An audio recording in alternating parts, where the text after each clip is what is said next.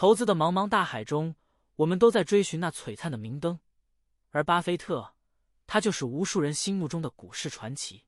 这位股神终其一生都在股海中航行，从最初划着小竹筏的年少时光，到现在指挥着属于他的航空母舰群，他的成功就如同投资界中的一座闪耀的灯塔。而这本巴菲特写给股东的信，则是他亲手撰写的唯一著作。透过这本书，让我们一窥股神毕生心得的精髓吧。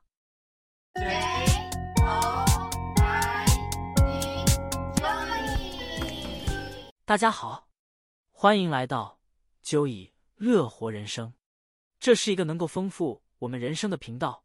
我们将用心分享对您有益的书籍及我们对于投资心得分享。让我们一起点燃生活中的每个瞬间，携手展开一段充实且充满期待的乐活人生之旅吧。我们先来聊聊股神巴菲特的出生。他是美国最著名的投资家之一，被广泛认为是现代投资界的传奇人物。他于一九三零年出生在美国内布拉斯加州。年轻的巴菲特展现出了对商业和金融的天赋。在他十几岁时，他就开始以小规模进行各种投资。他甚至在高中时就用自己的资金购买了一块农田，并将其租给农民，从中获得收入。巴菲特在哥伦比亚大学攻读经济学，并在那里接触到了一位备受尊敬的投资学教授本杰明。格雷厄姆，格雷厄姆的价值投资理念深深的影响了巴菲特，并成为他未来投资策略的基石。毕业后，巴菲特回乡，并于1956年创办了自己的投资合伙公司伯克希尔哈撒韦。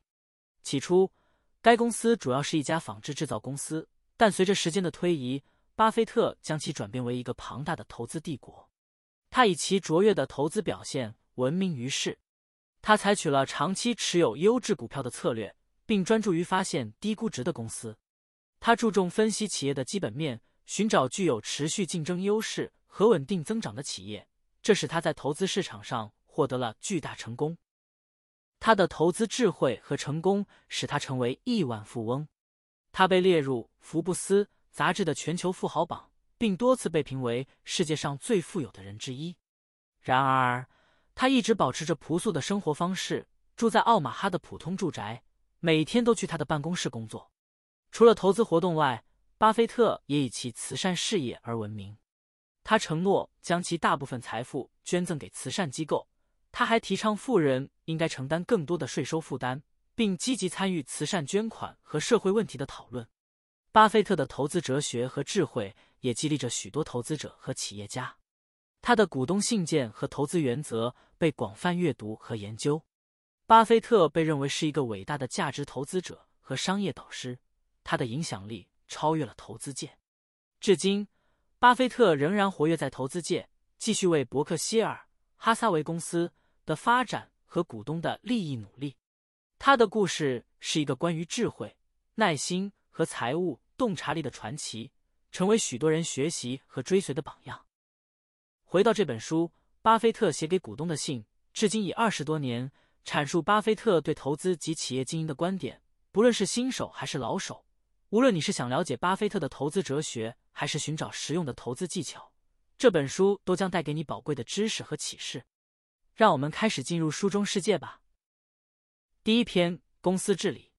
巴菲特认为，公司治理中，董事会、经理人和股东利益的重要性不可忽视。并提供了一些建议，以建立稳固的公司治理结构，最大化股东利益。首先，巴菲特非常重视董事会在公司治理中的角色。他主张董事会应该由独立的外部董事主导，确保董事会的独立性，这样可以避免控股股东同时担任经理人的情况，并确保董事会有权利解雇经理人，以解决董事会和经理人之间的冲突。其次，巴菲特非常看重经理人。他认为经理人是股东资本的管家，他提倡选择那些能像股东一样思考的优秀经理人。他认为优秀的经理人比繁文缛节的指令流程更重要，并建议选择那些不受体制弊端约束的经理人。此外，巴菲特还强调优秀的董事会对于经理人的重要帮助作用，应根据专业能力、利益相关性和股东导向等标准来选择董事会成员。以维护股东利益。为了实现良好的公司治理，直接坦诚的沟通也是巴菲特非常重视的一点。他以通俗易懂的文字和数字形式进行沟通，力求消除信息不对称，让所有投资者都能同时获得信息。这种沟通方式有助于消除隐藏的风险，并增加投资者的信心。此外，巴菲特特别强调长期规划和保护股东利益。他认为，公司的首要任务是保护股东利益。而不仅仅是追求短期利益，他的投资公司伯克希尔哈撒韦就以长远发展为例，不受市场短期压力的影响。他提出了一些常见问题，例如管理层的慈善捐助应该与公司利益相关，股票期权应该与资本回报相关。他呼吁关注股票期权的风险和滥用问题，并主张管理层的薪酬应该与个人业绩和企业价值相适应。巴菲特的见解。不仅对投资者有启发，同时也为公司管理者和董事会提供了重要的思考方向。遵循这些原则将有助于建立稳健的企业结构，增强股东信心，并实现长期的企业成功。第二篇：金融与投资。现代金融理论被誉为投资思想的一次革命，它提供了一个研究市场和投资的框架。然而，这一理论也引起了一些争议。现代金融理论认为，在股市中研究单个股票的投资机会是浪费时间。相反，随机选择一个投资组合可能获得更高的回报。该理论的主要原则之一是现代投资组合理论。他建议通过持有多元化的投资组合来消除个别风险，并用贝塔值来衡量波动风险。然而，这种理论认为市场并非完全有效，波动并不等同于风险。巴菲特强调了价值投资和深入研究企业的重要性。举个例子，巴菲特在超过四十年的投资历程中，创造了超过百分之二十的年复合投资回报率，远超市场表现。科技互联网公司股票泡沫的破灭，进一步凸显了现代金融理论的局限性。市场波动无法完全用贝塔值或其他相关表现来解释，而是涉及更复杂的因素。这次泡沫破灭也打破了现代金融理论在商学院和法学院中的盛行地位。因此，我们应该保持开放的心态，结合不同的方法和观点，来更全面的看待市场和投资。巴菲特等投资大师通过价值投资和深入研究企业的策略，取得了惊人的成功，这值得我们关注和学习。通过结合传统投资理论和实地研究，我们可以更好的应对市场波动和风险。为投资带来更稳健的回报。总之，现代金融理论为我们提供了一个研究市场和投资的框架，但它并非唯一的真理。我们应该保持开放的态度，也从巴菲特等成功投资者的经验中吸取智慧，并运用多元化的方法来解读和应对市场的变化。通过评估自身情况、风险承受能力和投资目标，我们将能够做出明智的投资决策。追求长期稳健的投资回报，在投资思维的多元化之路上，我们将更好的应对投资风险，实现投资目标。第三篇另类投资工具，巴菲特他的投资原则在一系列有关投资机会的文章中，不仅定义了生产性资产是什么，并解释了对这类资产的投资偏好，还探讨了一些替代性投资品种，如垃圾债券、零息债券和金融衍生品。在华尔街和学院派研究结论认为，垃圾债券的高利息可以补偿高违约率。有一种观点认为，巨大的债务负担对公司管理层有所益处，并为垃圾债券提供了额外的保护。他们把这种观点比喻为匕首论，认为这就像将一把匕首绑在汽车方向盘上，让驾驶员更加专注，以避免灾难的发生。然而，巴菲特对此进行了反驳。巴菲特指出。在二十世纪九十年代早期的经济衰退中，许多公司倒闭都是由于债务负担过重。公司的债务负担过重会导致无法偿还，继而增加垃圾债券的违约率。此外，巴菲特对金融衍生品的观点也引人深思。他早在数年前就对金融衍生品的广泛使用提出了警告。虽然巴菲特认为一些衍生品合约是有价值的。但他同时指出，衍生品可能增加系统性风险。他举2008年金融危机作为例子，指出这场危机就是由于大量的金融衍生品交易引发的。这种风险让他感到担忧。最后，巴菲特的文章还触及了宏观经济学的一些问题。他关注美国政府的国际贸易赤字以及引发2008年金融危机的房屋贷款政策。这些议题在他的文章中被提及，并展示了他对全球经济状况的观察和关注。巴菲特的投资原则为投资者提供了有价值的见解。他坚持投资生产性资产，质疑垃圾债券的可靠性，并警告金融衍生品可能带来的风险。这些观点不仅提供了投资策略的指南，还让我们思考并反思现有的金融体系中存在的一些问题。巴菲特的见解。鼓励我们更加谨慎的对待投资和金融市场，并以更全面的视角来评估风险与回报。第四篇普通股，巴菲特的投资理念强调长期投资和最小化交易成本的重要性。巴菲特坚信长期投资的价值，并认为交易成本对投资结果有着重大的影响。这些交易成本包括佣金、费用和其他成本。他估计这些成本。占美国企业年度利润的约百分之二十。巴菲特坚信，避免无谓成本，尤其是交易成本，是实现长期投资成功的关键。在巴菲特的投资方法中，股价与内在价值的匹配扮演着重要的角色。他强调长期股东价值的实现。相较于其他经理人，他不追求股价高于内在价值。他强调需要以企业运营为导向的长期股东价值。而不是以短期股市变动为导向价值。此外，巴菲特特别强调了最小化交易成本和明确的分红政策。他指出，频繁的交易成本会损害长期投资结果。经理人需要努力将留存利润产生的增量收益等于或大于派发给投资人的收益时，留存利润才是合理的。巴菲特还提出了其他重要的投资原则，例如。他主张利润应该留在公司内部，用于增强企业价值，而不是过度派发股息。此外，他认为股票回购可以提升股东价值，但必须在股价低于内在价值时进行收购。他反对股票分拆，认为他对股东利益造成损害。总的来说，巴菲特的投资理念和成功模式在金融界享有盛誉。它的重点是长期投资，最小化交易成本。明确的分红政策、利润留存、股票回购和资本结构，这些原则提供了宝贵的指导，无论是对投资者还是对企业管理层来说，都有助于实现长期的投资成功。第五篇，企业并购，在巴菲特的投资中，收购占据着重要的地位，并且他的收购政策通常遵循着一些重要的原则。伯克希尔的投资政策采用了一种双管齐下的方式进行收购，整体收购全部股份或仅收购部分股份。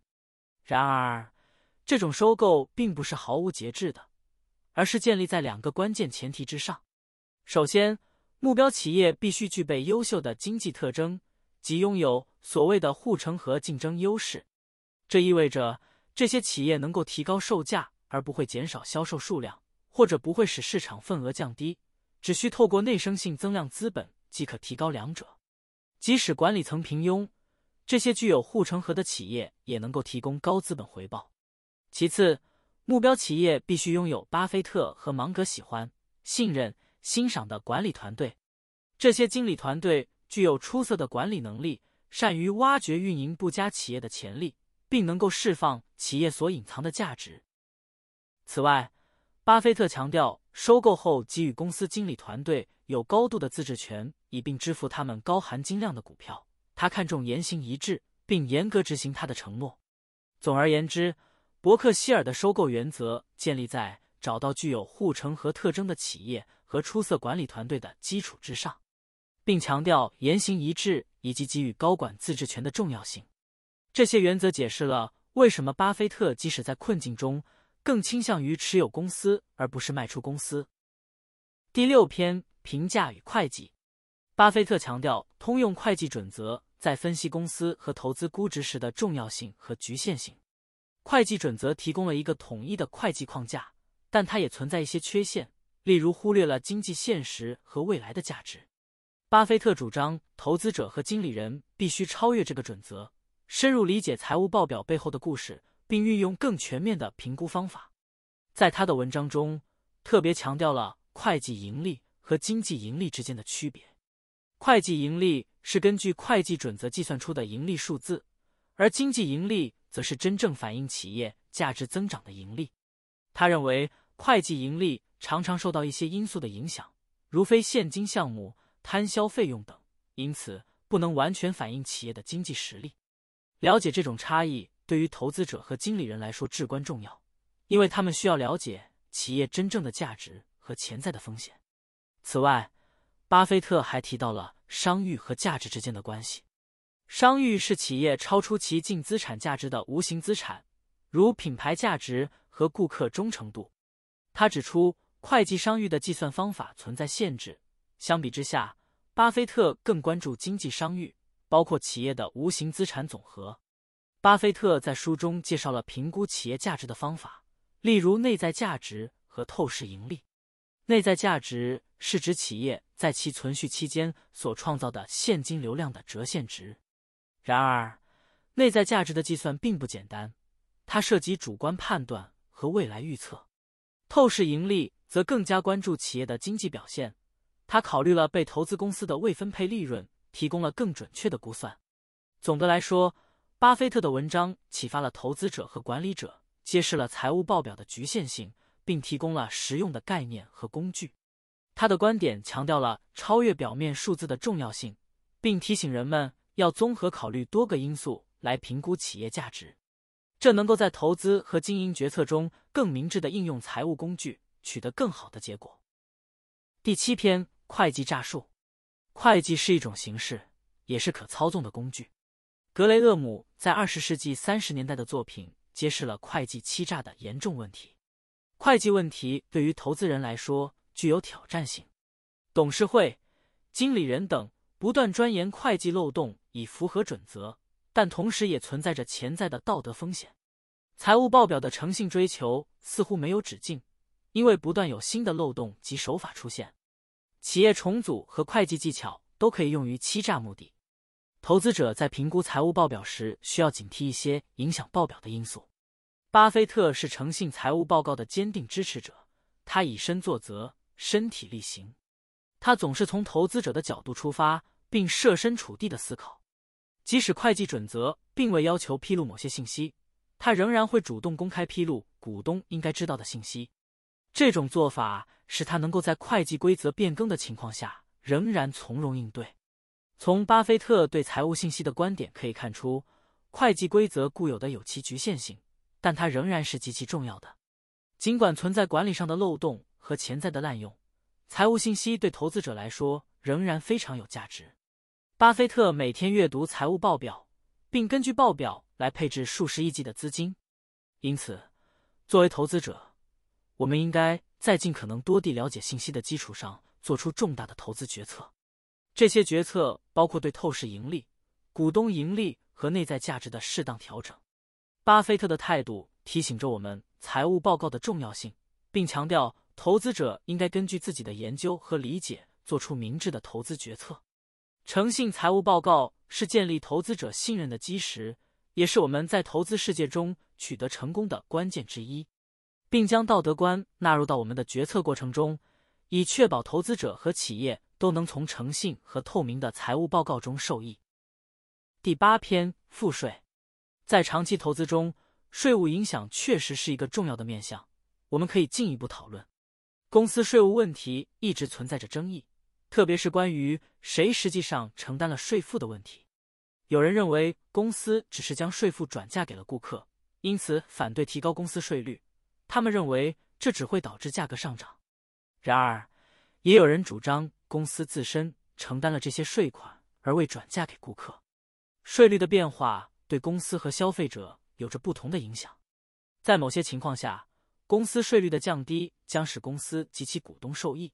而在其他情况下，这种好处将传递给消费者，这取决于公司的商业特许权和监管情况。在具有强大特许权且受到监管的行业中，税率变化主要体现在价格上，而不是公司利润上。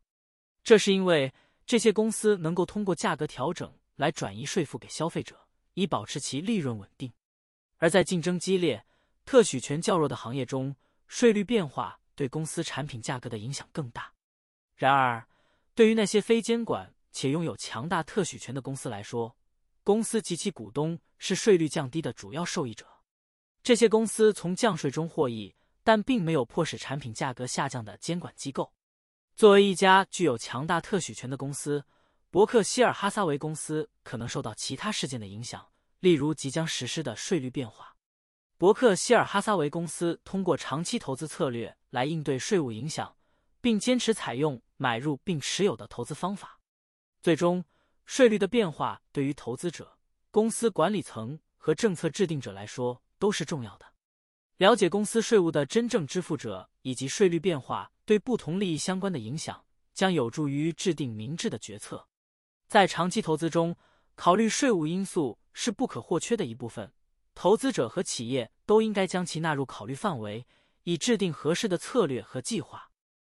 第九篇：伯克夏五十周年回顾与展望。伯克希尔哈撒韦公司以其独特的投资理念和策略而闻名于世。该公司坚守着长期投资的信念，并与投资者保持着紧密的联系。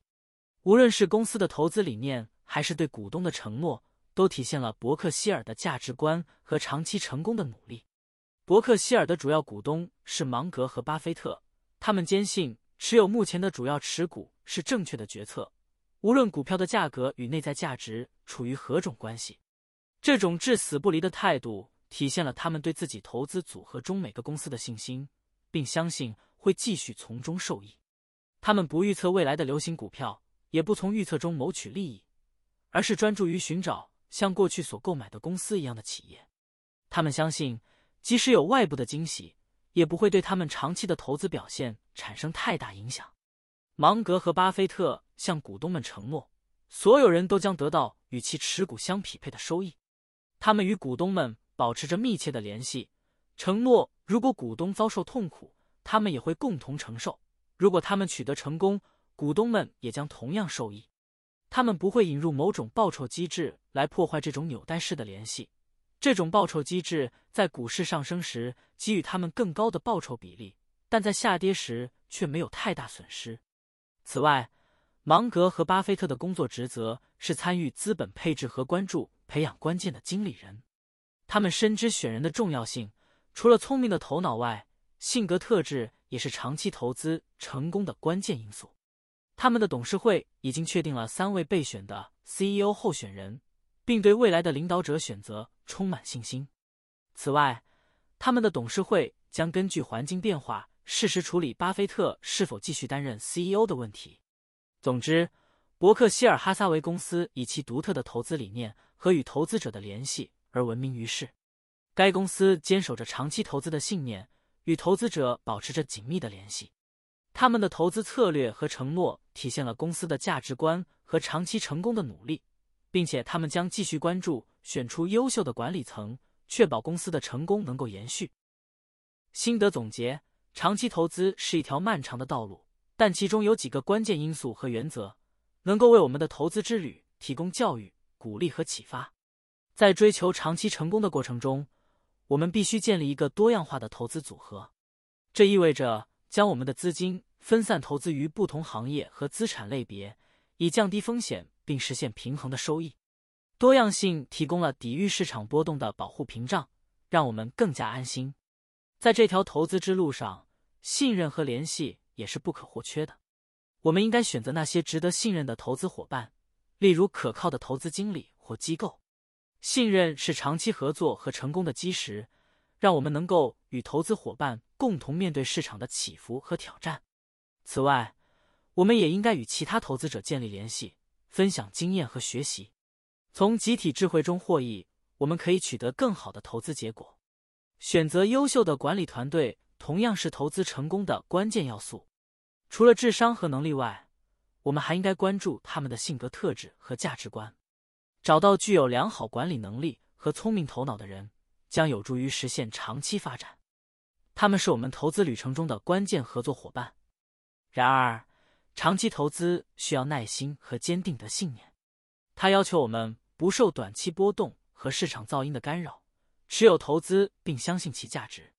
耐心等待和坚守投资策略是长期投资者获得成功的关键。长期投资是一个持久的游戏，我们必须学会耐心的等待时机成熟。在这个充满挑战的投资世界中，多样性、信任、人才和耐心是我们取得长期投资成功的关键要素。这些原则不仅教育我们如何在投资旅程中做出明智的决策，还鼓励我们保持冷静和耐心，以实现长期的资本增长。